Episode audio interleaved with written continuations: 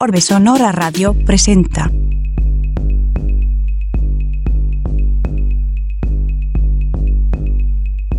...88.5 FM, Radio Universidad San Luis.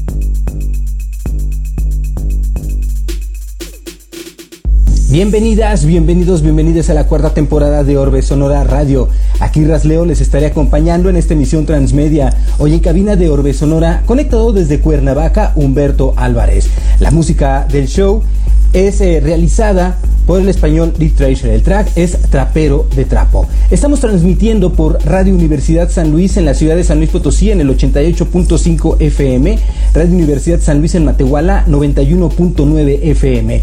El audio en línea se escucha por radio y televisión.uaslp y por orbesonora.com.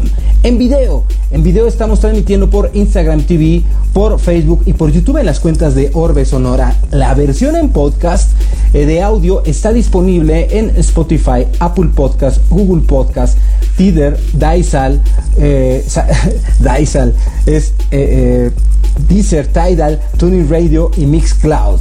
Búsquenlo como Orbe Sonora. Saludos Underprod Radio, saludos Underprod Radio, comunidad Nueva York, comunidad Alemania, saludos eh, Underprod Radio, comunidad California, Washington DC, Mexicali, saludos San Luis Potosí, que es desde donde estamos transmitiendo. En esta ocasión viene como invitado a cabina de conectándose desde Cuernavaca, el músico y compositor icónico, pionero en, eh, en géneros dentro del rock mexicano, Humberto Álvarez. ¿Cómo estás, Humberto? Bienvenido. Oh, muchas gracias, Leo. Aquí estamos otra vez con, ustedes con mucho gusto. Oye, qué gusto, qué gusto estar aquí eh, contigo. Eh, eh, hemos, hemos platicado, pues, un pionero dentro de, la música y el rock independiente mexicano, lo que hiciste con MCC Música contra Cultura antes, el tema de, la, de los derechos homosexuales, ¿no? La primera marcha gay en, Ciudad de México. después, bueno, decíamos música contra cultura, Casino Shanghai, icónico en la música electrónica, en el pop de, la música electrónica. Luego Sangre Azteca, eh, eh, introduciendo ahí un acordeón y la música polka con el rock, algo, algo que nunca se había visto en, el país. Y tantas cosas que, has hecho posteriormente, luego de trabajar con Jorge Reyes, estos, estos, em, estos álbumes que has hecho eh, étnicos, súper agradables también, muy, muy, muy viajados. lo que hiciste en su momento con La Reata, ¿sí? y, y Polcas Locas, lo último que estuviste haciendo Vamos, eso es algo eh, que siempre has aportado y bueno, si hablamos de la palabra pionero y buscamos a, uno de los pioneros en el diccionario del rock mexicano, definitivamente está Humberto Álvarez y me da mucho gusto que estés con nosotros. Muchas gracias. Y bueno, tú vienes de una familia eh, de artistas. De tu mami, hoy, hoy que es 10 de mayo, hoy que es Día de las Madres, Ana María, eh, Ana María Gutiérrez, la mujer hecha melodía que se dedicó a cantar, que fue actriz también en, cine. Y, bueno, ella escogió a un hombre como, pareja de vida, que fue eh, alguien conocido como el tío Herminio. Pionero, potosino, potosino de nacimiento y pionero en la música infantil. Vaya familia donde has crecido, Humberto. Y ahora que ya estamos todos, se los voy a contar un cuento muy bonito que a todos va a gustar. Muchas gracias, muchas gracias por tus palabras, Leo. Sí, efectivamente, mira, pues la gran influencia fue la familia porque yo por eso soy músico, porque pues el piano siempre estuvo ahí, desde que yo nací, pues ahí estaba ya el piano, ¿no? Entonces era el instrumento de mi padre, mi padre, la verdad, tocaba muy bien el piano, eh, a mí me llamaba mucho la atención de que no veía las manos, porque estaba acostumbrado desde antes que fuera el tío Herminio, es un nombre artístico, ese ya era Herminio Kenny, y él ya tenía un, un grupo que se llamaba Los Hermanos Kenny con mi tío Joaquín.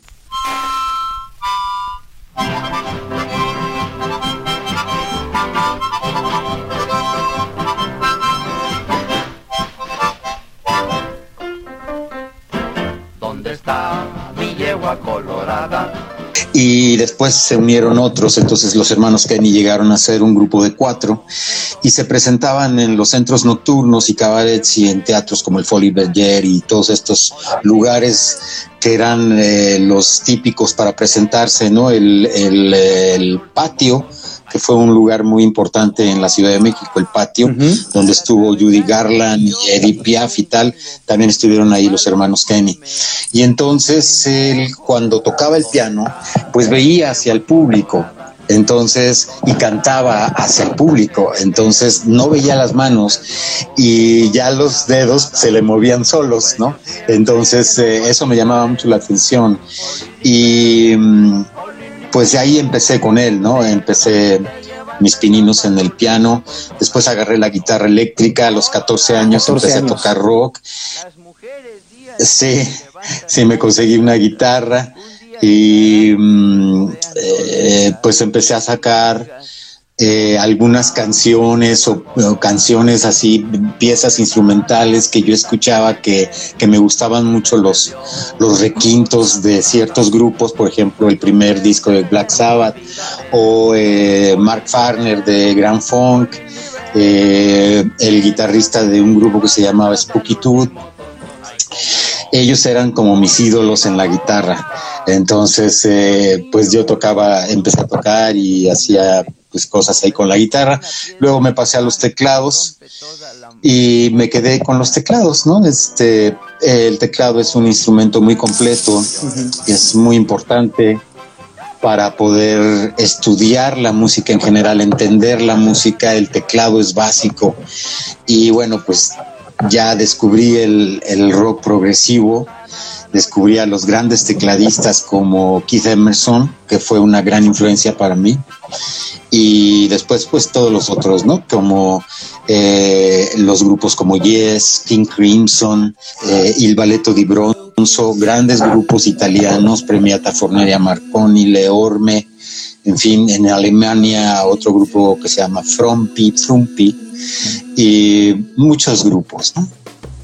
Oye, pues qué, qué interesante. ¿A ti en dónde, en qué momento te despierta como esa, esas ganas de ser propositivo, de buscar hacer las cosas distinto a, los demás, de sonar diferente. ¿En qué, en qué momento? ¿O ya viene en la vena de directo de Mira, yo, creo que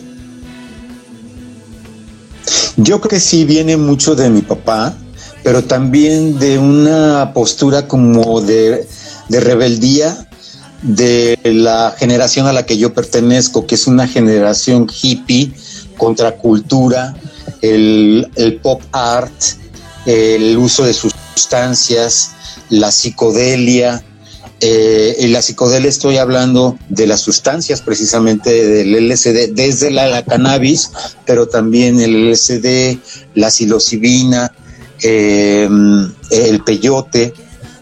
Todo eso influyó mucho porque era como ver las cosas desde otro punto de vista, sentirlas y recibirlas para procesarlas desde otra óptica y desde otra sensibilidad que te da precisamente la sustancia.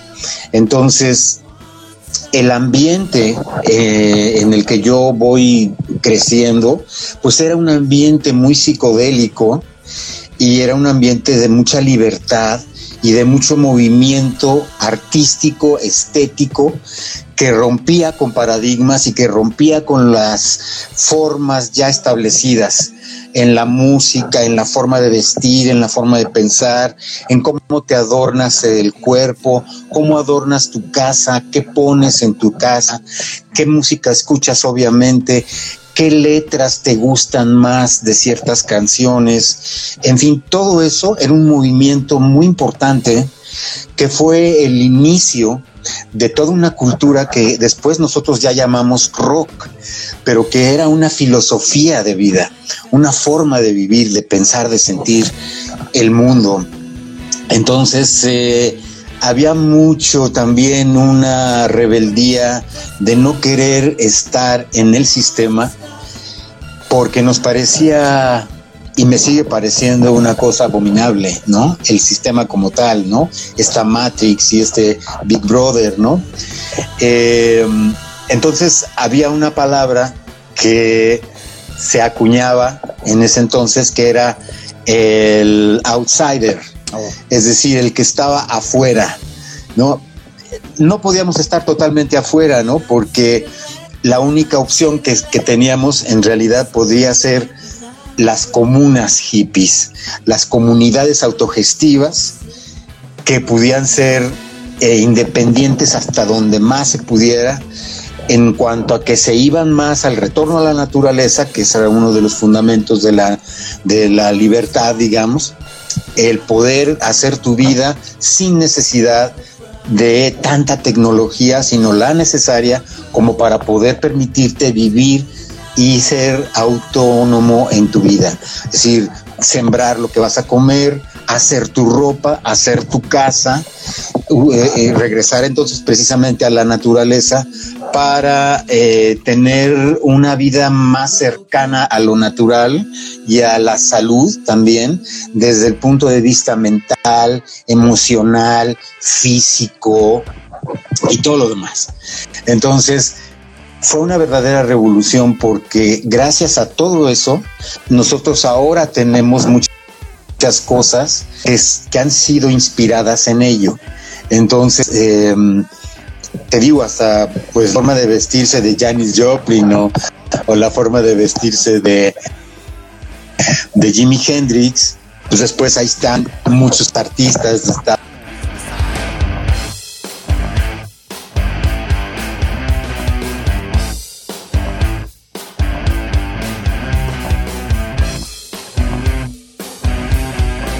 Eh, pues yo te decía que, para mí ha sido muy importante esa época del final de la década de los 60, en donde empezaron a haber todos estos eh, festivales muy grandes, ¿no? Como fue primero el Festival de 67 en Monterrey, California, el Pop Festival, donde estuvo Jimi Hendrix, estuvo ya Ravi Shankar, y donde había muchos tipos de música. Imagínate también dentro del rock estaba la música clásica de la India, ¿no? Y después en 69 viene Woodstock y luego en 70, 71 me parece eh, viene la isla de Wright allá en el Reino Unido y luego se vienen muchos otros, ¿no? En 71 también se viene a Bándaro acá en México. Tuve la suerte de, asistir. Órale, qué chido. Eh, entonces, creo que, que, todo eso es, eh, deberíamos de hablar más de ello en otra ocasión, no, no ahorita digo, pero se debería de hablar más de esos temas para que entonces las nuevas generaciones sepan de dónde viene, cuál es la raíz de todo esto que ha estado pasando en los últimos años acá en México y en el mundo, ¿no? Sí, definitivamente. Entonces, bueno, yo te decía de, esta, este término que era el outsider, que era como no quiero estar participando de esta, de este tipo de sociedad, sino quiero hacer otra sociedad, quiero hacer otro grupo social diferente, nuevo, y que sea autogestivo, que sea más autónomo y más libre, y que tenga que ver con la revolución sexual que tenga que ver precisamente con la reivindicación de los de nuestros cuerpos y de nuestras formas de sentir con eh, una nueva conciencia sobre la naturaleza, cómo la cuidas, cómo te sientes parte de ella porque eres de ella y tienes que venerarla como la madre eh, universal que es, que es la que nos da de comer y que nos da la ropa y, el sustento y todo, ¿no? Y entonces eh, eso y, las artes, otra visión de las artes en donde sea no sea el palacio de las bellas artes, ¿no? Porque es pretencioso, ¿no? y para unos cuantos. Yo respeto no, yo respeto, sí, ¿no? Eh, eh, el Palacio de las Bellas Artes como edificio me parece un portento y es una cosa bellísima. Pero bueno, ahí debe de estar también la cultura indígena, se debe de presentar la música indígena ahí también, se debe de presentar el rock, se debe de presentar todos los tipos de artes que haya, porque esas son las bellas artes. Sí, 100%. Humberto, cuando tú haces esta, esta marcha, ahora, entiendo toda esta parte ideológica en el contexto que te toca eh, vivir y cómo te vas formando. Cuando tú haces esta primer marcha o colaboras, participas en esta primer marcha eh, que busca eh, los derechos eh, homosexuales, ¿a qué te vas enfrentando? Era un México, pues vamos a, identificarlo bien distinto a lo que estamos hoy viviendo. No era tan común como ver una pareja del mismo sexo tomado de la mano o dándose un beso en la calle, ¿no? Mostrando su afecto, no, o sea, eso era totalmente como del diablo se veía, ¿no? Era malo, ¿no? ¿A qué te enfrentas en ese momento? Mira, es un, es un, eh, es algo curioso porque por un lado ya se estaban haciendo movimientos en otros países, sobre todo en Estados Unidos, desde 1969, que es un año muy importante para muchas cosas de la cultura y de los movimientos sociales. El 69, el, el disco de King Crimson es este un, uno de las, de las joyas de la música contemporánea más importante para mí, ¿no? Y pues están muchos, ¿no? Pero eh, en 69 ya se estaban haciendo movimientos contraculturales, no solamente por derechos sexuales, sino por derechos de jóvenes. El 68, por ejemplo, en México o el 68 en París, en las calles de París. Desde ahí en movimientos contraculturales a incidir en la sociedad para pedir y abrir puertas y para que no haya represión. Entonces lo que había, digamos, en el en los años de 79, mm, 80 en México eran racias que eran redadas eh, sin ningún tipo de derecho, ¿no? Que eh, jalaban parejo para la gente que estuviera en la calle, ¿no? Si los veían diferentes, se los cargaban porque decían que estaban vendiendo droga o porque estaban prostituyéndose o porque decían que eran homosexuales, como si fuera un delito ser homosexual, ¿no? Y entonces la gente que andaba en las calles, ¿no? Por ejemplo, había prostitutas, dentro del ámbito de la prostitución, por ejemplo, había hombres, mujeres o travestis. Entonces ellos jalaban parejo y si veían eso, les pedían derecho de piso o si no se los cargaban, ¿no? Y los extorsionaban porque al final de cuentas no había una legislación en ese sentido que dijera el que tú estés en la, en la calle en minifalda, este, es un delito, ¿no? O la prostitución como tal, ¿no? Entonces, y es algo que se habla, pero se hablaba siempre como eh, de eh, como escondido, ¿no? A escondidas, no, no, nada más nosotros entre los cuates hablamos de eso, o en las familias no se debe de hablar en la mesa de ese tipo de temas, cuando es algo que está existiendo y siempre ha existido desde siglos, ¿no? de toda la vida de la historia de la humanidad, ¿no? Entonces, lo que hacía la, el movimiento de los jóvenes desde lo sexual, desde lo político, lo cultural, la contracultura, era evidenciar una parte de la sociedad que la misma sociedad de repente muy mocha o muy ciega, ¿no? Miope, no quiere ver y no quiere reconocer como parte de, lo que sustenta la misma sociedad, ¿no? Entonces, o sea, la prostitución es, es un servicio que, mucha gente necesita y, lo, y lo busca, ¿no? Por ejemplo, ¿no? Digo, por decir un tema, pero así, pues muchas otras cosas. Entonces, el que empezara a ver esta apertura, ¿no? Hablar de esos temas de manera pública, eso era revolucionario, ¿no? Había que tener eh, muy bien puestos los pantalones o las faldas para poder entonces enfrentarse a los medios, a los políticos y a todos los medios en general, para entonces decir, oiga, pero pues este, esto es realidad, esto es una cosa real. O sea, aquí ha estado siempre, ¿no? De qué están eh, admirando o qué, a qué le tienen miedo, ¿no? O sea, entonces eh, la respuesta fue muy positiva, incluso de la misma policía, ¿no? Porque pues era, nosotros platicábamos con la gente o platicábamos, íbamos como, como Música y Contracultura, teníamos una pancarta y participábamos en las marchas no solamente del orgullo gay o lésbico, sino en las otras marchas que nos parecían que eran más relacionadas a nuestra ideología, que era contracultura. Y entonces, eh, las respuestas, la verdad, fueron muy positivas, porque se abrieron entonces los medios que nunca se habían abierto, la prensa, el radio, este, la televisión, ¿no? Eh, por, porque se identificaban también con ello, ¿no? Entonces dicen, ah, pues están hablando de mí también, ¿no? Entonces voy a abrir, ¿no? voy a abrir el espacio. Entonces se empezaron a ver entonces ahí ya, pues, eh, programas, debates, conferencias, las universidades, ¿no? Uno de los nos, nos llama los ochentas, inicio de la década de los ochentas. Claro.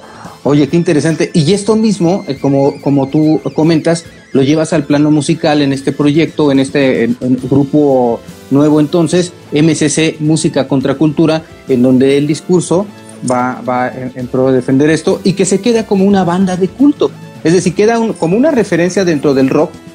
No tuvo un impacto comercial, eh, eh, yo creo que por el mismo contexto, o a veces yo siento que los proyectos que haces son demasiado eh, adelantados a su, a su tiempo y a lo mejor quien los sabe valorar que es una minoría, pues entonces los toma como referencia de, una, de una música de culto, ¿no? Pero la sociedad en general de repente son cosas pues demasiado difíciles de aceptar.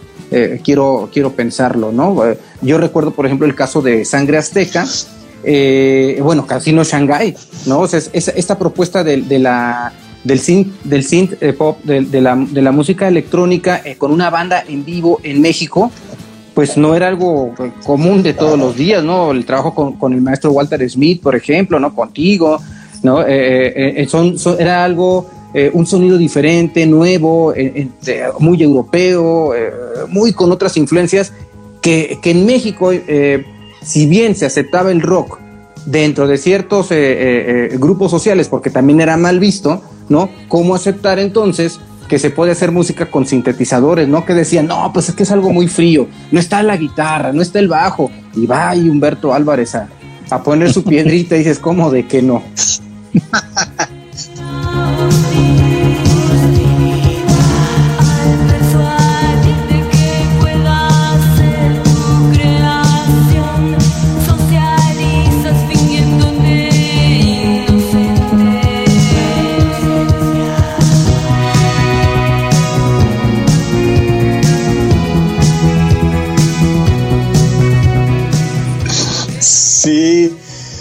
Yo creo que eh, sí estoy de acuerdo contigo, que yo creo que de repente han sido proyectos que han estado un poquito más adelantados al tiempo. Y también eh, en los ochentas era muy difícil grabar un disco y era muy difícil promocionarse eh, tenía que ser de boca en boca, no había redes, no había celulares, no había nada de esto. Entonces toda con flyers o con algún cartel, te tenías tú que patrocinar tú solo con, de, tu bolsa y trabajar en otras cosas como también suele ser aún en día y hoy en día. Eh, de que bueno, pues tienes que, patrocinarte tú, producirte tú mismo, pagar el estudio, en este caso el estudio en donde nos metimos como música y contracultura fue un estudio muy bueno de Marcos Lizama, que él nos vio en vivo y le encantó la banda y dijo, yo quiero todo con ustedes. Entonces yo tengo el estudio, vénganse a grabar aquí y yo les hago la producción. Entonces, gracias a eso, pues pudimos sacar el disco la bronca después fue que las, eh, las cintas, cuando se deshace el grupo ahí mismo, terminando la grabación, eh, hubo una cosa ahí tremenda de estrés y de cosas ahí, porque el productor no quería al baterista, decía, no, tienen que cambiar de baterista, pero ya habíamos grabado todo y era con él, y entonces pues sí hubo ahí como una tensión que hizo que se, que se, deshiciera el grupo, ¿no? Y entonces las cintas se las robaron. Este, a estas alturas de, a estas alturas de la vida ya has de haber sabido quién se las robó. Sí, sí, sí. No lo puedo decir porque también eso implica una cuestión legal que pues, yo no me voy a meter en esos asuntos, ¿no? Pero sí estuvieron secuestradas las cintas, ¿no? Secuestradas por, por alguien que era un amigo de, de Mario Rivas. Ya estoy diciendo bastante. Entonces ya no. Pero bueno, las cosas pasan como tienen que pasar y mira, bueno, pues así fue. Entonces ya después el disco pudo salir en formato de CD. Ya con Lejos del Paraíso. En una compañía, exacto, de Lejos del Paraíso, que pues era una compañía independiente que tenía las puertas abiertas para todas las expresiones de música y en este caso pues era un grupo mexicano con letras en español, eh, rock progresivo principalmente, eh, con una línea ideológica pues muy diferente a las otras, ¿no? De hablar de el, derecho de, las mujeres o derecho de los niños, de los ancianos, de la gente de la tercera edad, de la gente gay, de las tribus urbanas, ¿no? Nosotros fuimos a tocar con los panchitos, que también fue una gran experiencia, eh, y, y, pues íbamos a muchos lugares así en donde no iban otros grupos, ¿no? Sí, mira, dice aquí Cuino, Cuino Loco, que es eh, un, vocalista y un personaje de la escena punk en San Luis Potosí. Eh, dice, a Casino Shanghai lo conocí por la revista Conecte. Eh, en esos tiempos era muy difícil conseguir ese material. Ulalume era la vocal, creo, dice. Sí, sí. la música la compusimos unas piezas Carlos Robledo y otras piezas un servidor sobre poemas de un poeta húngaro que vive en Nueva York. Y esos poemas, pues le pusimos música para hacer un performance en el disco bar El 9 que estaba en la zona rosa, que se convirtió en una especie de estudio 54 a la mexicana. Y totalmente alternativo. el estudio 54 fue un lugar totalmente alternativo donde podías ver desde, no sé, te podías encontrar a, Silvia Pinal, digo, de público, o a Eugenia León, Fito, Fito Páez, este, Alaska, Carlos Berlanga, este, cualquier cantidad de gente, ¿no? Y había todos los días, había eventos, había pláticas, presentaciones de libros, conferencias, exposiciones de ahí, este, de fotos o de pintura, eh, días de DJs, este, de repente estaba Pita Amor ahí hablando sus poemas, no sé, en fin, era un lugar muy importante. No te dabas cuenta de lo importante que era cuando pasaba, pero después de unos años se convirtió también en un lugar con una historia muy importante para la, para la cultura underground de, de la Ciudad de México, ¿no? Sí, definitivamente.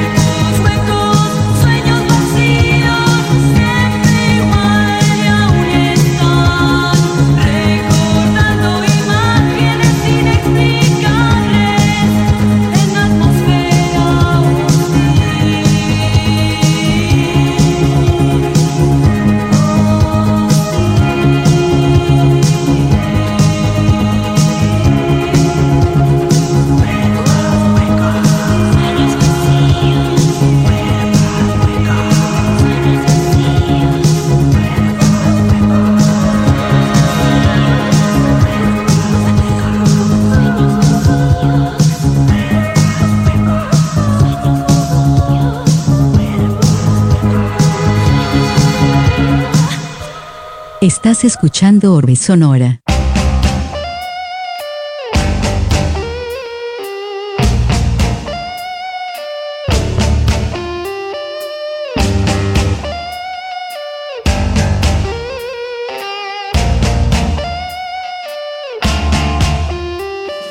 Esto que escuchas es Orbe Sonora. Y luego eh, llega 1989 con una banda que yo cuando la escuché me sorprendí por su sonido, porque entonces eh, comenzaba a ver algún tipo de propuestas de este rock que estaba resurgiendo o este nuevo rock que se había mantenido como que eh, oculto, reprimido, ¿no? después de lo que pasó en, en, Avándaro y es hasta los, los ochentas que, empieza a resurgir otra vez esta, esta explosión que por ahí una disquera lo toma, ¿no? Y lo empieza a vender como, como rock en tu idioma, ¿no? Unos años más tarde pero que, previo, eh, pues BMG le, apuesta para, para bandas como Maldita Vecindad, Caifanes, Fobia y Los Amantes de Lola. En ese contexto aparece Sangre Azteca, con un sonido que nada le pedía a lo de esas disqueras, que yo siempre he, dicho que si esas disqueras hubieran tomado a Sangre Azteca, Sangre Azteca hoy sería una de otra banda más como las que te he mencionado por su calidad de,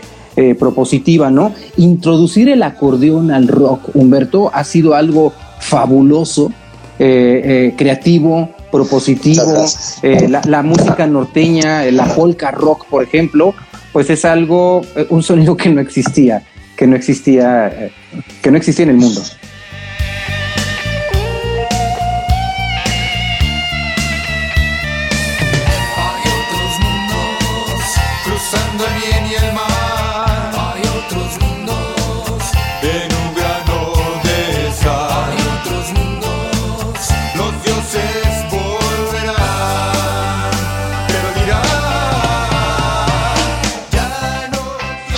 Muchas gracias. Mira, yo no sé si en el mundo, porque eh, creo que en los setentas por ahí el grupo de Who puso acordeón en una rola. Pero una rola. Claro que no tenía que ver con él, pero sí, y además no tenía que ver con el, norteño mexicano, ¿no? Entonces, bueno, entonces sí, yo que yo sepa, no, no había antecedentes de que hubiera un grupo de rock en donde el acordeón fuera el instrumento principal para crear un sonido que tuviera que ver más con lo mexicano y que tuviera aires precisamente de eso, ¿no?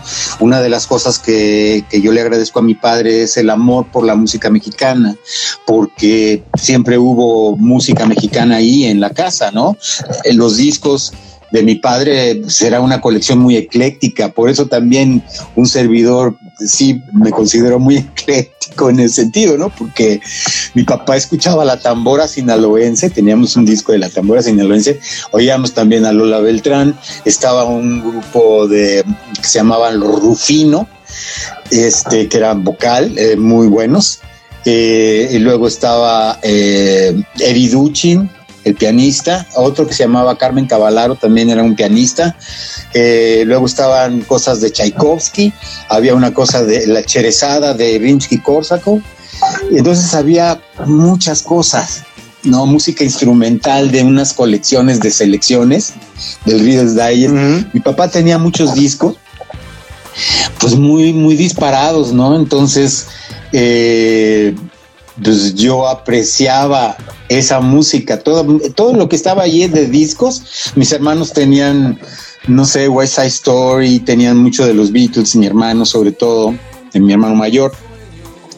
Entonces, pues todo eso era lo que se escuchaba en la casa, ¿no? Eh, con eso yo crecí. Y además, pues yo iba con mi padre a hacer el programa, yo lo acompañaba cuando él hacía su programa de las rejas de Chapultepec, el tío Herminio, y conocí pues a muchos artistas ahí en Televicentro que después se convirtió en Televisa Chapultepec, antes se llamaba Televicentro porque era ahí donde se hacían todos los programas, nada más había tres canales, ¿no? El 2, 4 y 5. Entonces eh, ahí se hacían los programas principalmente en vivo sobre la marcha y tal, ¿no? Muy interesante. Fíjate que yo no dejo de sorprenderme. Yo entiendo este contexto que me has platicado cuando creativamente explotas, no en este, eh, eh, eh, pues, en este momento hippie.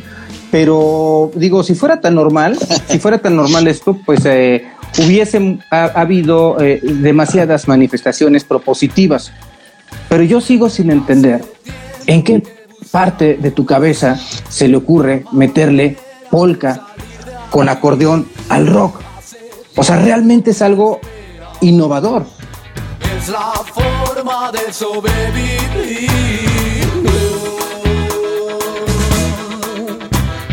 Es solo tiempo. Tú no te preocupes más. Solo necesito que resistas más para seguir prendidos. No se desvanezca el calor. Dame más para que no se apague. Para guardarlo en el corazón. Y tú me podrás decir lo que quieras de, de que le Fíjate que... pero digo, si así fuera, ¿cuántos, cuántos Humberto Álvarez no habría? no, yo te agradezco, también te agradezco porque tus palabras me honran también. Es verdad. Pero mira, bueno, pues de repente eh, pues muchas gracias. Eh, mucho fue por estar eh, también en, en Malinalco y por la cuestión de los teclados, porque todos los teclados siempre me interesaron. O sea, desde el clavecín que yo estudiaba en el conservatorio, que es el antecesor del piano, el órgano más antiguo todavía, la música antigua. Yo estudié música antigua en el conservatorio. O sea, yo estudiaba música antigua y por otro lado me metía al taller de composición con Mario Lavista, por ejemplo, ¿no?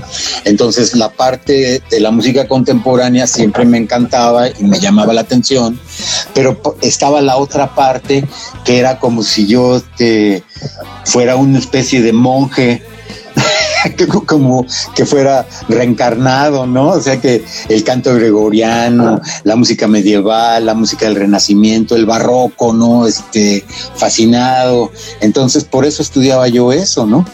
Y entonces los teclados, como era el órgano, el clavecín, eh, otros que se llaman clavicordio, el virginal, otro que se llama así, este, todos los teclados me interesaban y por el lado de la música contemporánea, pues más, cuanti más, ¿no? Porque también yo escuchaba a Emerson Lake Palmer y veía el sintetizador, veía todos esos teclados que traía Rick Wakeman, ¿no? El Moog y pues, un montón de teclados que hacían diferentes cosas y que te daban texturas muy diferentes y entonces de pronto pues también descubro que hay un acordeón que tiene teclas, ¿no? Que, yo ya lo había escuchado mucho en la música mexicana, ¿no? Y además yo tenía un programa, yo tenía un programa de radio, en Radio Educación, que se llamaba Arriba el Norte.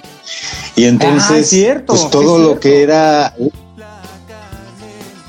pues era, era, lo que a mí me gustaba, me llamaba la atención y ese virtuosismo de las polcas, de cómo ponían las figuras y cómo movían, hacían las, las melodías y los ritmos, ¿no? Este, eh, me encantaba, ¿no? Me gustaba mucho. Entonces, eh, pues de ahí vino, de ahí vino, y sí Malinalco porque en Malinalco pues se oía mucha música mexicana, digo, todavía se oye, pero cuando yo llegué a Malinalco, todavía más se oía más, ¿no? Había un grupo de señores ya mayores que tocaban, eh, les decían los violines de San Martín, porque eran de un barrio que se llamaba San Martín, en donde yo vivía también. Entonces ellos con guitarras y violines tocaban piezas muy antiguas, algunas se sabían, o se acordaban de las letras y algunas no, ya no se las, ya no se acordaban. Y de ahí eh, yo escuché una que se llamaba Sangre Azteca. Entonces yo dije, no hombre, pues este es un, este nombre de Sangre Azteca es muy bueno como para hacer un grupo con ese nombre.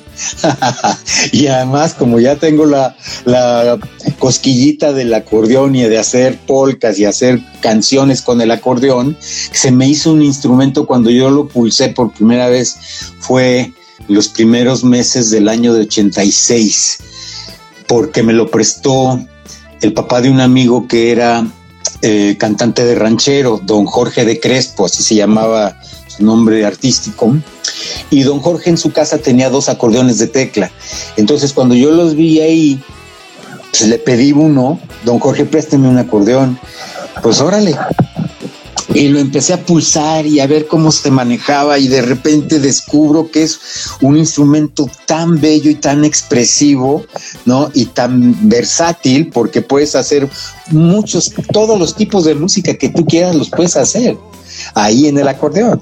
Entonces, además, pues lo tienes en el pecho, le das aire, le das la vida, así respira, es un instrumento tan orgánico. Y no, pues me enamoré. ¿Qué te puedo decir? No, manches. Entonces así, ahí nació todo. Y, luego, y luego ya, ya con todo esta eh, genialidad, eh, entra el gran José Manuel Aguilera con una guitarra icónica en el rock mexicano eh, y entra ahí en, Sangre Azteca y dices, no manches, ¿qué es esto? No, o sea, por eso yo digo que estos otros grupos que firmó BMG, ¿a ustedes nunca les dijeron o nunca se acercaron con ustedes? No, fíjate que no.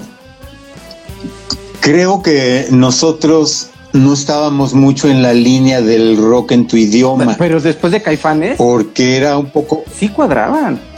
Bueno, eh, mira, eh, no sé, la verdad, yo siento que nosotros estábamos como buscando más bien un sonido que estuviera como más independiente todavía, porque yo todavía sí traía mucho la onda de la contracultura. Hay, hay canciones de un servidor que están en el disco, en el primer disco de, de Sangre Azteca, que, tienen mucho esta influencia de la contracultura todavía, ¿no? Y yo pues sigo viviéndola, o sea, hasta el momento, yo creo que esa es una forma de vivir y de ver las cosas, ¿no? Que se le llame contracultura, bueno, pues a lo mejor ya no se le llama así, pero en realidad sí es como la otra forma de ver la realidad es decir, lo que más te interesa, ¿no? Los temas que te interesan, las cuestiones estéticas que te llaman más la atención, que te, mueven la tripa, eh, qué tipo de músicas o qué tipo de poemas también te mueven más el corazón, en fin, ¿no? Este, yo creo que eso es la forma de vivir que, que uno va construyendo, ¿no? Conforme ya te vas haciendo más ruco, ¿no? Mira, yo, no sé, yo no sé eh, eh, quién estaba tomando esas decisiones en ese momento. Humberto Calderón todavía no, no creo que no figuraba ah, ahí, pero hubo dos bandas importantes mexicanas que debieron haber estado eh, grabadas para haberles dado difusión. Una era Sangre Azteca y otra era Ninot.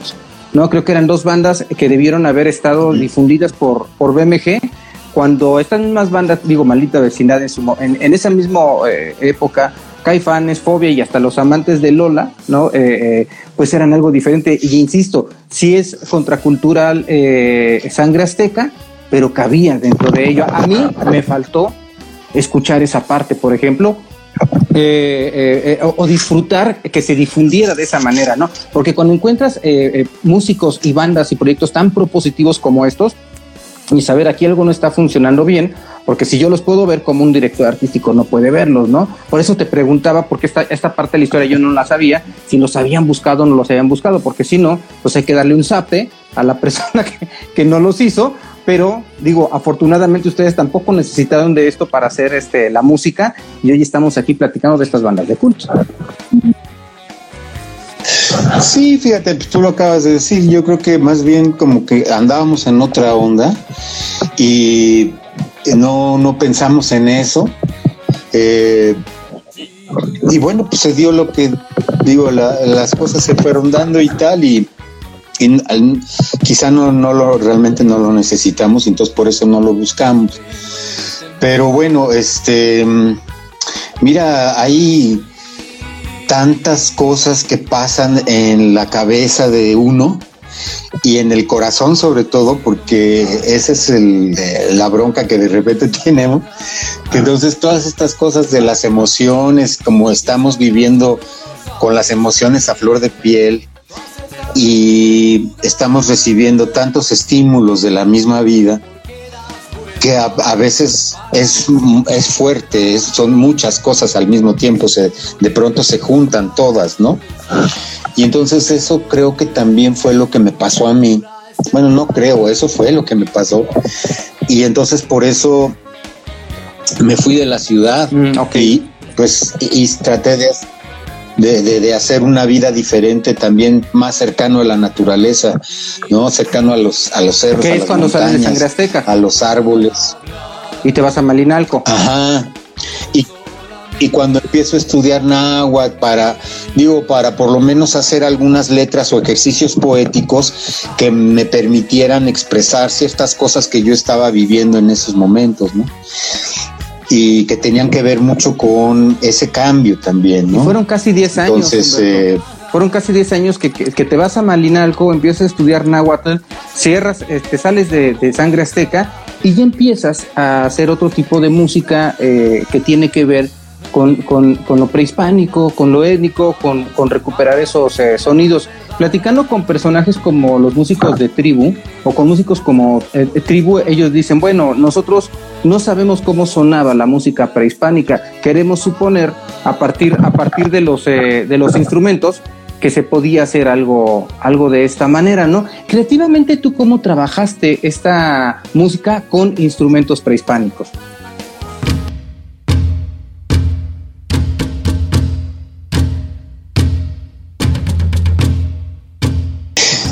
Mira, te, te, nada más te comento, yo estuve en Malinalco 13 años. Eh, o sea, estuve, cuando cumplí los 10 años estar ahí, quise estar otros tres más para que se cumpliera un ciclo ritual de 13, porque el número 13 fue muy importante para las eh, etnias indígenas en México, lo sigue siendo, pero para los antiguos mexicanos el 13 era un número perfecto y muy, muy especial, incluso para muchas culturas de pueblos originarios a nivel mundial, también el 13 es un número especial, ¿no? Eh, cuatro veces 13, por ejemplo, para los aztecas o los mexicas, eh, significaba un 52, que era un ciclo donde se hacía la renovación del fuego, el fuego nuevo, se rompían todos los eh, cacharros o todas las cosas que subieran de, de, barro para hacer una renovación. Y en fin, había una serie de rituales y una serie de fiestas o rituales o ceremonias que tenían que ver con este ciclo. También se hablaba de que un hombre al llegar al, a los 52 años era un hombre maduro, ¿no? O sea, para ellos la madurez eran los 52 también. Entonces era un número ahí especial, números especiales para ellos, ¿no? Ahora, lo que te quiero decir es que eh, nunca fue mi propósito usar los instrumentos indígenas mexicanos como para recrear una música del pasado, porque yo estoy dedicado desde siempre, he estado dedicado a componer música. Lo mío es hacer música. Yo soy compositor. Y bueno, tengo una especialidad en terapia de sonido, pues después platicamos de eso. Pero yo soy compositor y yo hago música tanto instrumental como con letra. Mucho en español, a veces también en náhuatl, porque me, me gusta mucho esa lengua. Y es una lengua que, que es una lengua mexicana, entonces me gusta eso también. Entonces lo que yo hice con los instrumentos es buscar sonoridades y texturas, colores que me pudieran dar la expresión que yo andaba buscando, ¿no? O sea, hacer, por ejemplo, estructuras minimalistas de la música minimal, como, no sé, por, por decirte un ejemplo, Philip Glass o este Wilhelm Reich, eh, dijo, perdón, ¿no? ¿cómo se llama? Steve Reich. Steve Reich. Eh, hay muchos ¿no? músicos que han usado este formato del minimalismo para hacer obras. Entonces yo quise hacer algo así, a mi manera, con instrumentos indígenas, con textos en náhuatl, que pudieran expresar musicalmente una cosmovisión que yo entendía o que estaba eh, aprendiendo a entender, que tenía que ver con ese México de hace muchos siglos, pero que también con el México que, yo estoy viviendo, cómo vivía yo Malinalco, qué sentía yo en Malinalco, qué aprendía yo de la gente, la cultura de ahí, porque su cultura es fundamentalmente indígena. Entonces, sus usos y costumbres están relacionados con costumbres de siglos atrás, o sea, todavía, ¿no? A mí me platicaban de repente los señores mayores, así en alguna reunión, este, no, pues es que antes se usaba tal cosa o antes las casas las eh, no, no, tenían tejas, tenían este palma. Entonces yo, a ver, antes, ¿cómo es eso de antes? O sea, ellos me estaban hablando de antes como si fueran, no sé, 50 años antes, pero en realidad podía ser siglos, ¿no? ¿Sí, me explico? Entonces, eh, todo eso yo fui aprendiendo, sus formas de decir ciertas cosas, cómo nombraban ciertos lugares, ciertas personas, ciertos animales, incluso ciertas festividades. Todo eso eh, para mí fue muy importante. Yo soy antes y después de Malinalco, eso te lo puedo decir. O sea, a mí me cambió la vida la perspectiva que yo tenía de la historia de México y todo esto, se me cambió completamente. Sí, eh, tuve la oportunidad de estar en contacto con grandes maestros, ¿no? Desde mm, gente de habla náhuatl, no precisamente en, Malinalco, pero en otros lugares, de Guerrero, de Puebla principalmente, y otros personajes que también me dieron mucha luz y mucha información sobre el México antiguo, como fue el doctor López Austin y las lecturas de Enrique Florescano y muchos otros libros, ¿no? De Saugún, de este, de López, eh, Portillo, Portilla, ¿no? Eh, varios libros. Mira, gente, maestros. E-, esas referencias este, eh, que estás dando de tus eh, maestros me, o nos, nos dan eh, el panorama de, de, todos los estudios que has tenido muy bien fundamentados, muy bien cimentados. Aquí pregunta Charlie Graphic si conociste a Jorge Reyes. Bueno, tú hiciste un disco con, con Jorge Reyes. ¿Cómo te llevaste con, con él? Porque hay, hay muchos mitos alrededor de él, inclusive sobre la autoría de su música. Ah, mira, yo creo que no son mitos. Eh, yo pues sí conviví con él. Él, él lo decía. Yo, yo eh, me siento un poco incómodo el hablar de alguien que ya murió.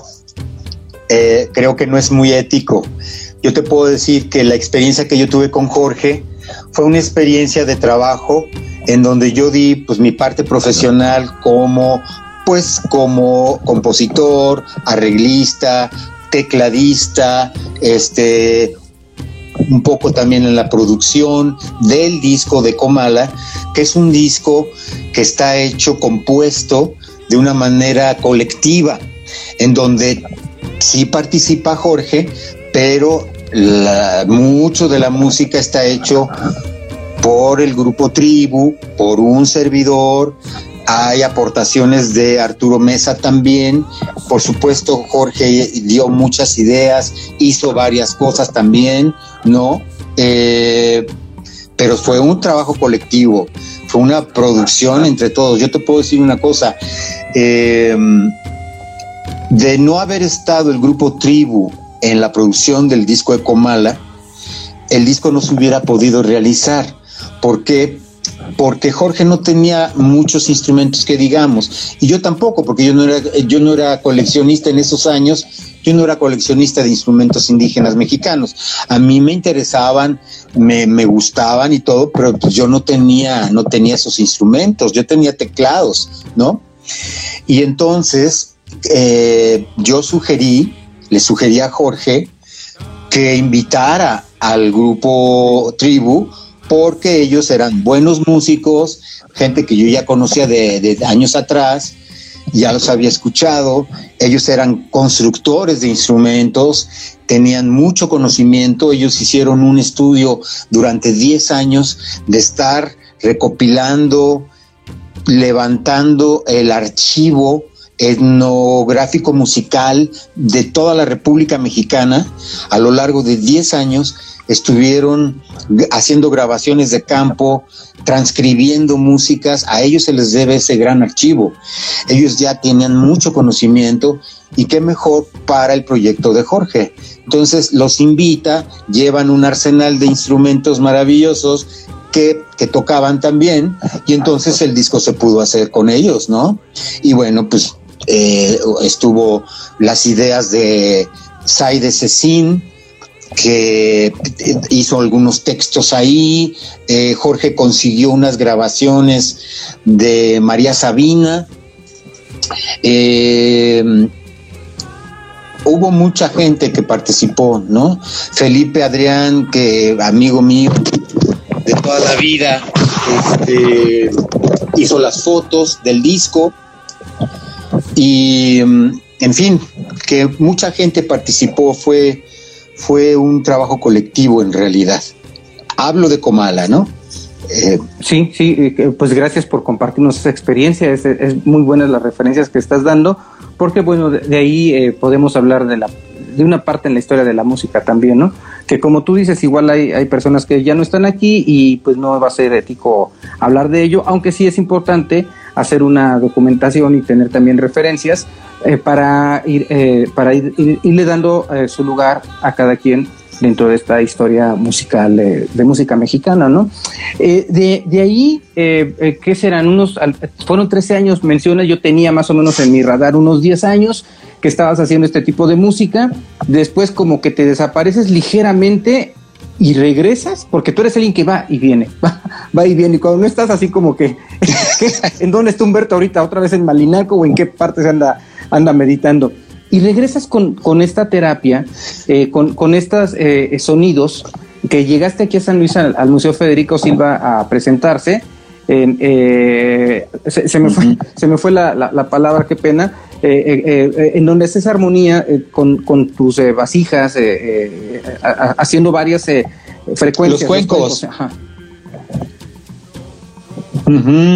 Sí, pues para mí fue una experiencia maravillosa, ¿sabes? Porque el museo tiene una acústica muy especial que es muy favorable para los cuencos y para, para muchas cosas de música o de sonidos, pero para los cuencos fue muy favorable porque entonces los sonidos de los cuencos podían viajar muy bien.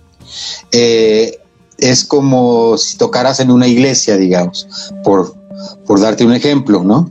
Y además, pues la obra de Federico Silva, pues es así extraordinaria, ¿no? Que tiene mucho de mexicano también, ¿no? Pero con un estilo muy contemporáneo, ¿no? Claro. Y ahí, y ahí haces todo un desarrollo y empiezas a dar terapia. ¿No? Y, empiezas ahí como que sí, mira, ahí en tu, en tu vida también, en tu música. De hecho, también se lo debo a Malinalco, fíjate, porque cuando yo estaba en Malinalco, un coreógrafo de Nueva York eh, sabía que yo estaba haciendo música con instrumentos indígenas mexicanos, que yo estaba cantando en náhuatl, y me llama para hacer una música y montarla en Nueva York. Entonces yo me voy una temporada y él me da eh, hospedaje mientras que buscamos a los músicos allá en Nueva York para hacer ensayos, montar todo, ver lo de la escenografía, en fin, todo lo que es montar el espectáculo, ¿no? Y entonces cuando yo llego a su casa, él tenía un cuenco de metal que normalmente se le llama cuenco tibetano, pero no solamente se hace en el Tíbet, se hace en Nepal, India y en muchos otros lugares, incluso ahora hasta en Argentina hay, en fin. Entonces la cosa es que yo lo veo y digo, ¿qué es esto? Me lo pone en la mano así, lo empiezo a sonar, a frotar con una baqueta y siento entonces una vibración enorme así, expansiva, que me llega completamente y digo, no hombre, bueno, fue para mí una revelación increíble. Entonces dije, no, pues aquí hay un potencial increíble para mover cosas, ¿no? O sea, es un sonido tan especial que puede mover y hacer cosas buenas. Entonces me salí a comprar uno, a conseguir uno, esto fue en 1998.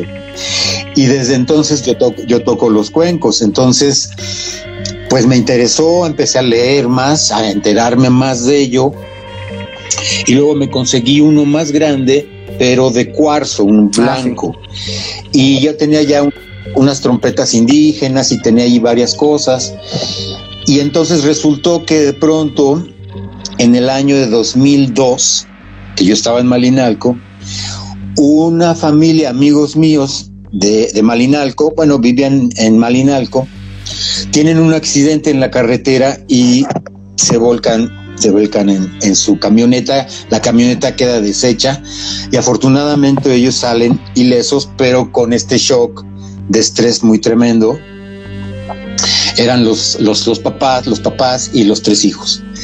Y entonces a mí se me ocurre llamarlos y decirles, oigan, yo tengo aquí unos instrumentos, tengo este pues una idea de cómo a lo mejor podría yo ayudarles, ¿no? Entonces hago una sesión con ellos, más como de intuición, pues con los conocimientos musicales, con no Eh, ver cómo está funcionando la vibración de estos instrumentos no convencionales que son los cuencos, cómo está expandiéndose en el espacio, cómo puede llegar a la gente, cómo puede hacer cosas, cómo las puedes dirigir. Entonces yo me atrevo a empezar a hacer eso con ellos y terminamos la sesión y ellos se van y después de unos días yo los, eh, los busco para ver cómo se sentían. Y me dicen, ¿sabes qué? Que nos ayudó muchísimo tu sesión. O sea, todos los sonidos, como lo ibas llevando, lo que nos decías, todo nos ayudó muchísimo, te lo agradecemos. Bajó bastante la tensión, este, nos sentimos bien. Entonces yo dije, pues aquí hay un gran potencial porque estos sonidos realmente, si se estudian bien, si se saben manejar de una manera profesional y ética, pueden hacer cosas muy buenas en los seres vivos, no solamente en los seres humanos, pero también en otros, ¿no? Eh, entonces me empecé a enterar más, a leer, a conectar con gente, fui a cursos, eh, a eh, California, fui a, a San Francisco, a Los Ángeles, principalmente, y a Colorado también, y un curso por allá en, en Canadá también, y un curso en, en línea también. Y entonces, bueno, pues he seguido estudiando y he seguido como con esta um, práctica desde entonces, no lo he dejado y pues ya tengo esa especialidad, digamos, ¿no? En ciertas frecuencias, utilizar ciertas frecuencias de ciertos artefactos, como pueden ser los, los cuencos, por un lado, y también utilizo estos que les voy a mostrar, que se llaman en inglés tuning forks o diapasones. Estos tienen un sonido, no sé si se alcance a oír porque son muy suaves, A lo mejor por el streaming se pierde un poco. es un sonido. Sí, se pierde, ¿no? Pero bueno, mira, estos están calibrados muy, muy bien hechos, pues, o sea, de tal forma que están afinados uno, en este caso, estos dos, uno está afinado en do y otro está afinado en Oh. sol. En música nosotros conocemos a estos dos sonidos como la quinta, do, re, mi, fa, sol, Ujú. 5 es una es una distancia de cinco, de cinco notas. Entonces, esto fue descubierto por Pitágoras o por los teóricos antiguos, que entre una nota sol y una nota do se puede generar una vibración perfecta de una armonía. Entonces se le llama la quinta armónica o la quinta justa, o tres por dos, porque una vibra en tres, un, dos, tres, un, dos, tres, y otra vibra en dos, uno, dos, uno, Ok. dos. Entonces, por poner un ejemplo, sería algo así como que uno está en dos y otro en tres, y que cuando entonces se juntan, crean una unidad armónica perfecta.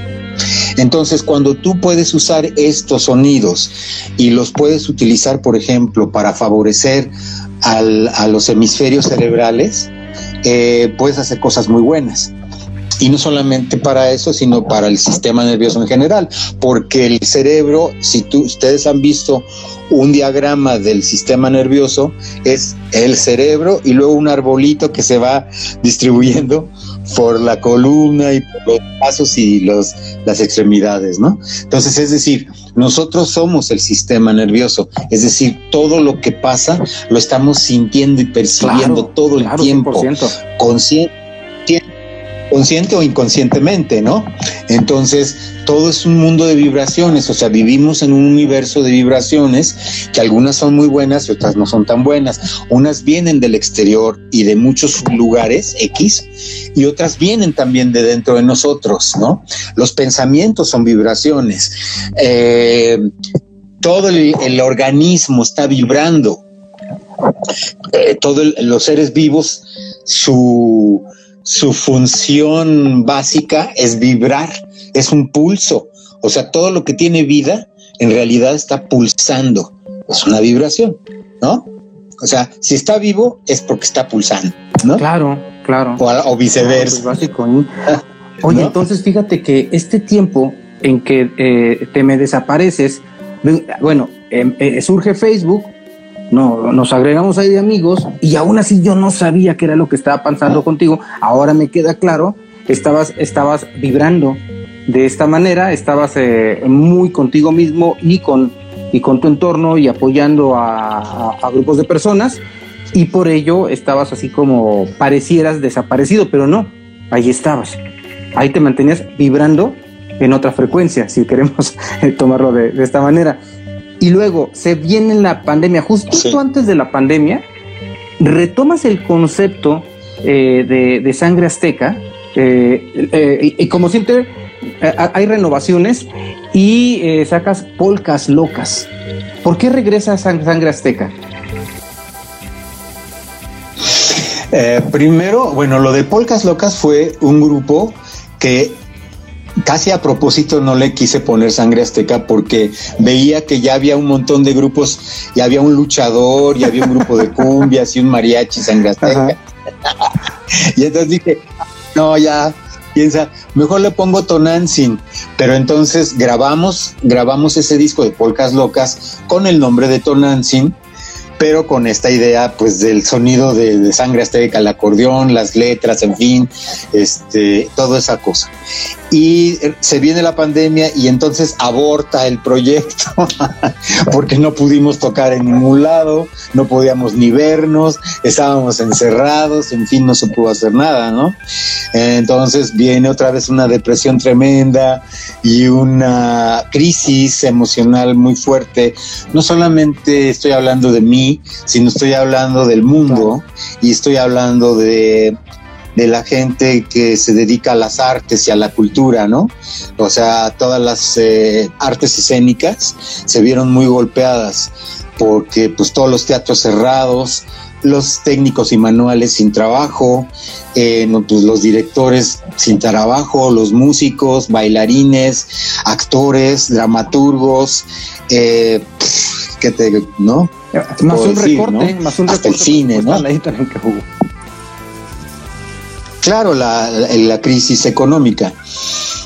Qué bueno, pues este, en este, en esta bien llamada pandemia, eh, les dio un buen resultado para muchos, se hicieron billonarios con ello, ¿no? Eh, entonces, eh, y, lo siguen haciendo. Entonces ahora que ya estamos saliendo de todo esto, ya se, están haciendo festivales eh, masivos, eh, ya estuvo el Vive Latino en México, en otros lugares ya hay festivales desde hace ya casi un año que se están haciendo festivales eh, multitudinarios en Estados Unidos, en Europa. ya realmente ya vamos de salida.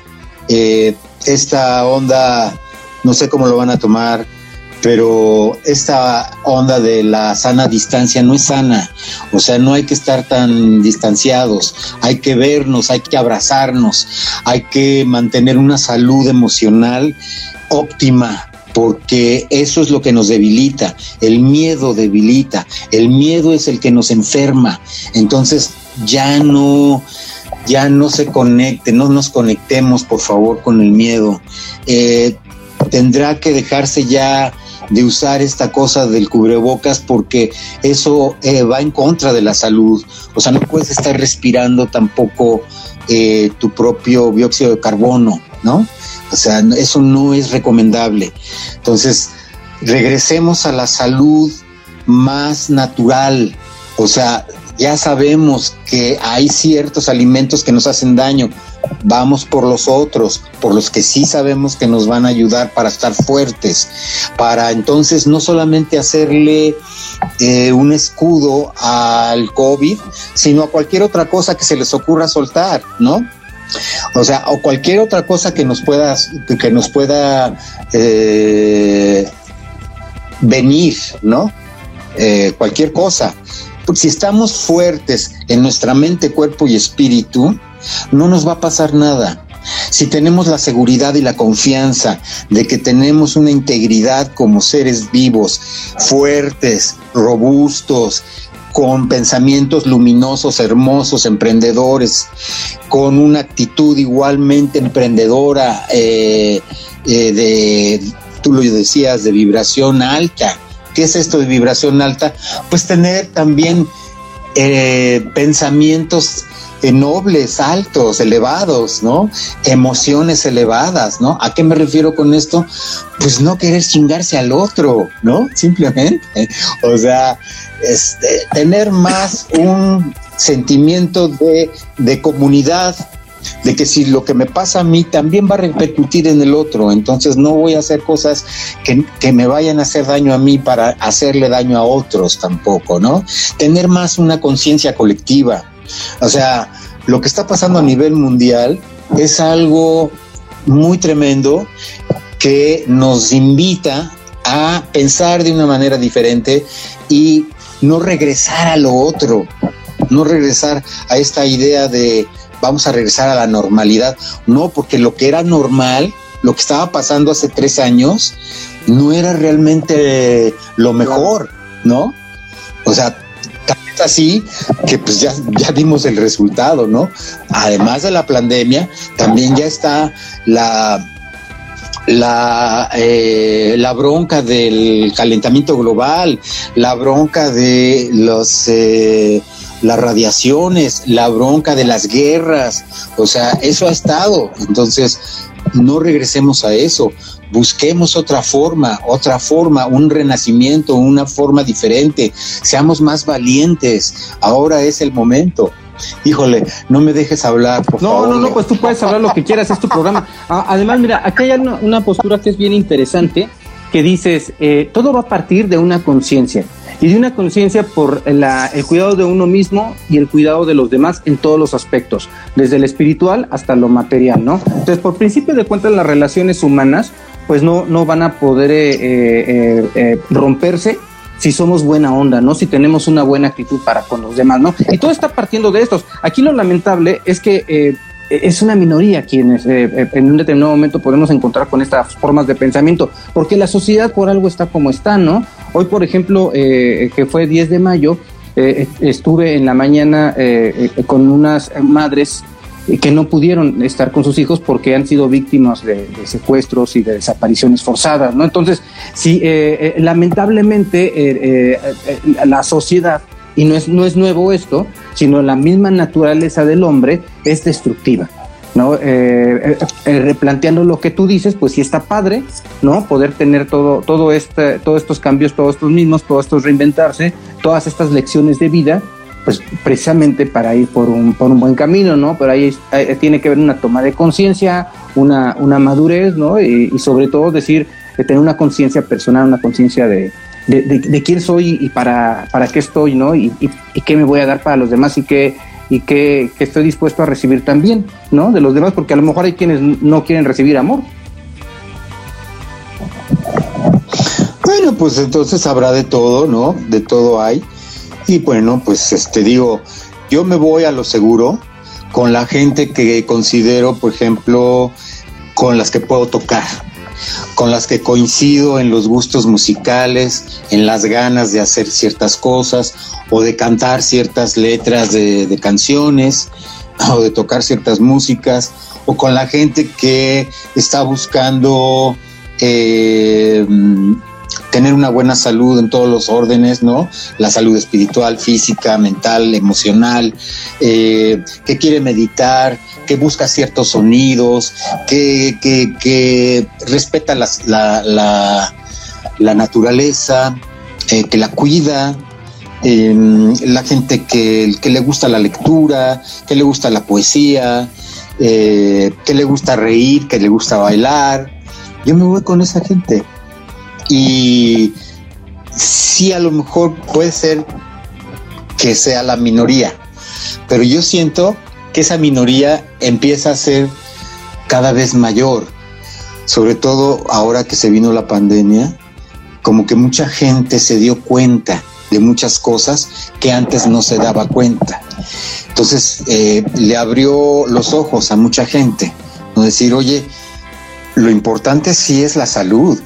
O sea, sí hay que tener en cuenta eso. Vamos a, ponerla en el lugar que se merece. Y, no entonces, entonces no es una cuestión de que tengo que estar yendo entonces a las farmacias para tener buena salud. No va por ahí, ¿no? Sino que es lo contrario, es no tener que recurrir a las farmacias o a los grandes laboratorios, ¿verdad?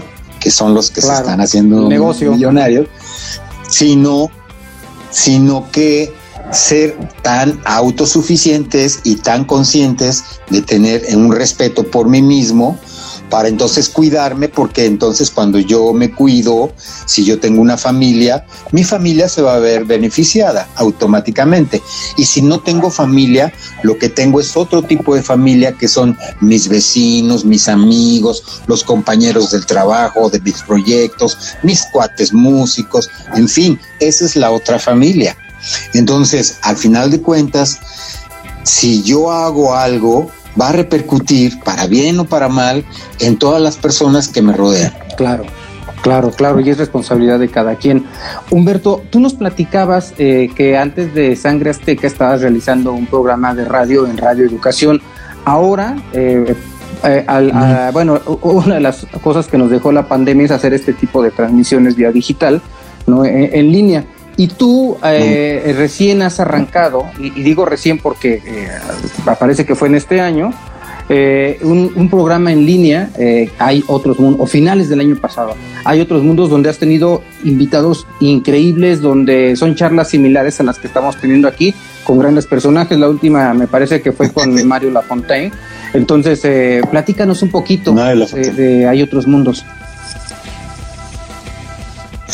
Pues mira, este, yo también dije, ah, ok, entonces la onda es por internet, entonces eh, hay que usar, entonces nos están obligando a usar más estos medios, ok, entonces vamos a sacarle provecho porque pues va a ser gratis también, ¿no? Es decir, gratis no, porque de todos modos tienes que pagar un servicio de internet y este y tienes que invertir en ciertas cosas. Y formas parte de, tu, de, de estadísticas, ¿no? O sea, formas parte de estadísticas en donde tu data está. un, buen Exactamente, ¿no? Eh, en fin, una serie de cosas. Gratis no es. Pero eh, podemos entonces sí comunicar, que eso es muy importante, ¿no? La comunicación. Y podemos entonces, como tú estabas anunciando al principio de tu programa, que pues puede llegar a muchos lugares del mundo, ¿no? Entonces, a mí se me ocurrió con uno de mis alumnos que es muy bueno para los softwares y para todo el rollo del streaming y todo esto, eh, que podíamos hacer algo y entonces eh, usar el StreamYard para poder hacer un programa, porque yo he hecho programas de radio muchos años, desde hace mucho. ¿no? En Radio Mexiquense tuve programa 14 años, en Radio de Educación también. Eh, yo empecé hice mis pininos en Radio, Radio 1000. Ah, sí. ¿no? Con un programa que se llamaba Vámonos para la Frontera. Vámonos para la Frontera, era de Anet Fradera. Anet Fradera era la manager, había sido la manager de Música y Contracultura y ella es de San Antonio, Texas. Entonces, una, una buena amiga y ella pues tenía esta sangre chicana, decía pues voy a hacer un, programa ahí en Radio 1000 y tú este te invito para que lo hagamos juntos, que tú estés ahí conmigo en la cabina, platiquemos y no sé qué, ¿no? Yo era, yo hacía un personaje ahí que era el tío no sé qué, no me acuerdo, Polito. La cosa es que yo estaba ahí con ella. Y como ya no pudo seguir por una serie de esas que no, no se arregló bien con la estación ni con las productoras que estaban ahí, le robaban los discos, no le pagaban y no sé qué. Entonces dijo, pues si tú quieres seguir con el programa, tú síguele, ¿no? Entonces yo tampoco no quise estar ahí en Radio 1000 le llevé el, el proyecto a, a Emilio Bergenji, que yo ya la conocía de Radio Educación, le encantó, entonces yo ya... Entonces, este...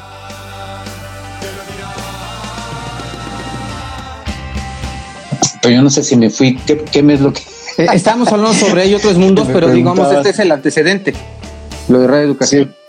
Sí. El, el, el antecedente serían todos los programas que tuve, ¿no? Los otros programas que tuve, también trabajé, tuve unos programas, un programa eh, de salud principalmente en la estación de internet de la Universidad de la Comunicación. Ahí también estuve un año. Entonces, eh, pues para mí siempre me ha llamado mucho la atención estar en los medios y pues aprovecharlos para poder hablar de cosas que a mí me parecen interesantes y pues también invitar a gente que a mí me parece interesante, ¿no? Entonces, esto lo empezamos en de, de Hay otros mundos, lo empezamos en octubre, me parece, por ahí de septiembre, agosto, septiembre, en octubre, por ahí empezamos el programa.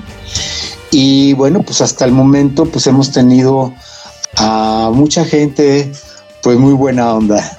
Hemos tenido a Pacho Paredes, a Ricardo Ochoa, eh, tuvimos a, al señor González de Botellita, eh, tuvimos también a... Um, hemos tenido mucha gente de danza, porque yo he trabajado mucho con la gente de danza. Yo trabajé muchos años en la Escuela de Danza Contemporánea, dando un curso de apreciación y además tocaba el piano. Entonces, eh, soy un, un, fan de la danza y entonces tuvimos mucha gente de danza también en el programa. Hemos tenido, estuvo también el Chava Rock, que es un personaje muy importante en el periodismo musical de México, del rock sobre todo. Eh, vamos, a ten, vamos a tener a David Cortés también. Vamos a tener a gente del personal, a, a, a mi querido este, Andrés Aro. Y pues hemos tenido a mucha gente de muchos tipos y, y de Mario Lafontaine, por ejemplo, ¿no? Estuvo Alfonso André también. Pues tan, tanta gente tan importante que le ha aportado algo a la música y al arte en, en México. Humberto, me ha dado mucho gusto y pues un honor que te hayas dado una vuelta aquí a la cabina de Orbe Sonora para platicar sobre toda esta cronología de, no, pues gracias a ti, ¿no? Por, compartirnos esta cronología de tu vida, eh, porque prácticamente así fue desde, desde Tío Herminio hasta, hasta el hasta el hay otros mundos, ¿no? Eh, muchísimas gracias y pues aquí ya se queda este registro para que más personas puedan verlo eh, o escucharlo y pues bueno, tú, eh, tu padre nació aquí en San Luis Potosí y pues aquí en San Luis tienes un amigo. Cuando estés por este lado o cuando quieras visitarlo. Muchas gracias. Aquí estamos. Muchas gracias. Mira, yo, yo no, yo este, estoy esperando ya el momento para que ahorita ya estamos en ensayo con, con Sangre Azteca, estamos en ensayos y estamos grabando, sobre todo ahorita lo, lo más importante es grabar el disco para entonces poderlo tocar en vivo. Y pues sí queremos ir, yo sí quiero ir a San Luis Potosí a tocar con Sangre Azteca, por favor, invítenos. Ah, por supuesto que sí, ¿no? Sí. ¿Tú, ¿Tú llegaste a vivir aquí en San Luis? Sí. ¿O visitar familia? No, eh, fui muchas veces, fui muchas veces. Yo creo que debo de tener familia, pero no he hecho contacto con ellos. Mira, mi familia, las familias de, de San Luis eh, que tienen parentesco con, con, con, un servidor serían pues los Álvarez, serían los Rodríguez, eh, Galván también, y a lo mejor del Pozo a lo mejor también. Pues hay que Pero no, la verdad nunca me he puesto a buscar. Yo he ido varias veces a, a hacer conferencias o a, hacer- a tocar los cuencos, a hacer las meditaciones, todo eso, y así de paseo también, ¿no? Pero no he buscado a, a familiares, a lo mejor tengo ahí primos, Seguramente. a lo mejor. Sí, este, el general Herminio Álvarez fue el que estuvo ahí y luego mi abuela era Conchita Rodríguez, Ah, ok. su esposa. Pues habría que ver, Sí, ellos eran mis abuelos. habría que ver esa, esa descendencia. Bueno, te, te voy a dar un dato, te voy a dar A un ver, dato interesante. Mi, mi tatarabuela y mi bisabuela están enterradas en el panteón de Real de 14. Ah, sí. Ahí, ahí, eso sí encontré yo la. O sea, sí lápida. llegaste, sí llegaste a buscarlas a, a ¿Por Real de qué? 14. Sí, he ido muchas veces a Real de 14. Entonces, un día que yo platicaba con una prima mía que sabía mucho de la familia, me dice: La tatarabuela y la bisabuela están enterradas ahí porque ellas vivieron en Real de Fíjate. 14 y ahí murieron y ahí la. Entonces, este, eh, pues me fui a buscarlas Claro. y ahí están. No, pues entonces tú seguramente tienes una conexión muy rárica. no, no ¿Quién creo, sabe, eh? No creo, pero eh, respeto, respeto mucho eh, a los Virrárica y, y respeto mucho eh, pues todo eso, todo eso, ¿no? Eh, no creo. ¿Quién, ¿Quién sabe no. por la, por la No, zona, yo creo que mis- la zona mis- geográfica? Mira, yo te voy a decir, en realidad los Álvarez vienen de Nuevo León. Vienen de un lugar de Nuevo León que se llama Raíces. Es un pueblo pequeño que está al sur de Nuevo León. Y entonces ellos estaban ahí y luego bajaron a San Luis. Y ahí se quedaron en San Luis. Y luego muchos de los Álvarez se fueron para Monterrey, otros se fueron incluso para eh, Matamoros, otros se fueron a Veracruz. Eso es lo que yo he sabido de la familia. ¿no? Entonces están como muy este, dispersos por ahí. Pues mira, eh, como no queriendo nos diste un bonus track. sí, de familia. Sí, hombre. No, pero me encanta, me encanta este San Luis, es una ciudad muy bella. Eh, tengo buenas amistades allá, gente muy querida, ¿no? Eh, y yo sí quiero regresar, pero con sangre Y azteca. aquí te queremos escuchar con Sangre Azteca porque tienes, tienes muchos fans de Sangre Azteca. Sí.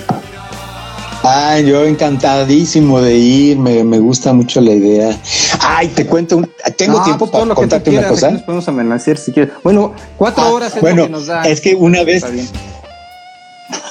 No, no, no, no hay que colgarnos tanto. No, nomás te- les quiero decir una cosa para toda la gente de San Luis que nos está eh, ahorita sintonizando. Yo una vez que estuve en San Luis, de muchas veces que yo estuve por ahí, este, la primera vez, de hecho, la primera vez que yo estuve en San Luis, andaba yo caminando así y como yo había estudiado música antigua, me gustan mucho los órganos de las catedrales y de las iglesias, ¿no? Y entonces yo escuchaba que estaban como ensayando en la iglesia, yo creo que es la catedral, porque tiene un órgano tubular, ¿no? ¿Verdad Atrás, sí? atrás de la, del, del se, me, fue el nombre del, eh, donde está el padre, el, Bueno. el altar atrás, sí. Ajá. La una de las iglesias principales que tiene un órgano antiguo arriba. Entonces yo veía que estaban unos chavos ahí como haciendo coros y estaba el órgano. Entonces, pues que me subo, que me subo y, y ya platiqué con ellos y les dije, oigan, fíjense que yo estudié música antigua y no sé qué y tal. dice, ah, nosotros estamos ensayando porque va a haber una boda, ¿no? Y entonces en eso empieza la misa. y, y me dicen los chavos, tócate algo. Entonces yo empiezo a yo empiezo a improvisar en el órgano una cosa barroca, porque pues yo medio me acordaba, ¿no? También. Y empiezo a hacer guitarra para, para empezar la misa. Y entonces ya hicieron todo, hicieron boda y no sé cuánto y tal. Cantaron estos chavos y todo, hicieron eso. No iban a tocar el órgano, sino que iban a, hacer los cantos, ¿no? De propios de. Y ya cuando termina la, La misa. la misa, me, me vuelven a decir, oye, tócate algo para la salida. Entonces, ahí, para mí, la verdad, fue muy emocionante y fue un privilegio el haber tocado un órgano, ese órgano de allá en, en San Luis. No, pues imagínate, imagínate qué privilegio para quienes te escucharon sin saber quién estaba, qué es lo que estaba ocurriendo de aquel lado y para los que se estaban casando en ese momento. Sí, ellos nunca se enteraron. pero, pero sí, para mí, eso fue una cosa muy, pues esas cosas que de repente se dan, ¿verdad? Que nunca sabes, ¿no? Y pues, para mí fue muy emocionante, yo fue muy, nunca se me va a olvidar, A ¿no? mí nunca se me va a olvidar esta, Y ya, pues, nunca se me va a olvidar esta charla que hemos tenido el día de hoy, mi querido Humberto. Te lo agradezco mucho. oye, yo te agradezco muchísimo y a toda la gente que nos está sintonizando y que se, se aguantó. y les mando un abrazo muy, muy cariñoso. Y a ti, pues también todo mi cariño y admiración. Un abrazote y pues ahí estamos en La contacto. admiración. Los voy a mantener al tanto, por favor. Por favor, Nada más quiero invitarlos a que participen con nosotros, por un lado, en la página que tenemos de Sangre Azteca Oficial, que está en Facebook. Por favor, busquen Sangre Azteca Oficial. Ahí estoy poniendo todas las novedades, todo lo que está pasando, cómo va lo de la grabación, quiénes están adentro, quiénes han salido adentro y afuera y todo. Todos los chismes y todas las cosas que están pasando de Sangre Azteca, ahí está en la página en Facebook. Y también los invito a que eh, nos sintonicen en Hay otros mundos todos los miércoles a las 8 de la noche, porque tenemos invitados muy interesantes y les va a gustar. muchas gracias por esta invitación y pues a seguir a Humberto Álvarez en sus redes sociales para estar al día de lo que está haciendo este pionero de la música del, de- eh, en el rock eh, en la historia de, de México. Muchísimas gracias, Humberto. Muchas gracias, muchas gracias. Un abrazo. Saludos, saludos, este Charlie Graphic desde la Ciudad de México. Gracias, Humberto y Orbe Sonora. Hasta luego, buenas noches. Orbe Sonora es una producción de Leo Cano para Radio Universidad San Luis. Descarga y escucha este podcast en iTunes, SoundCloud y Mixcloud, buscando Orbe Sonora. Licenciamiento Creative Commons. Atribución sin derivadas 2.5 México. Algunos derechos reservados.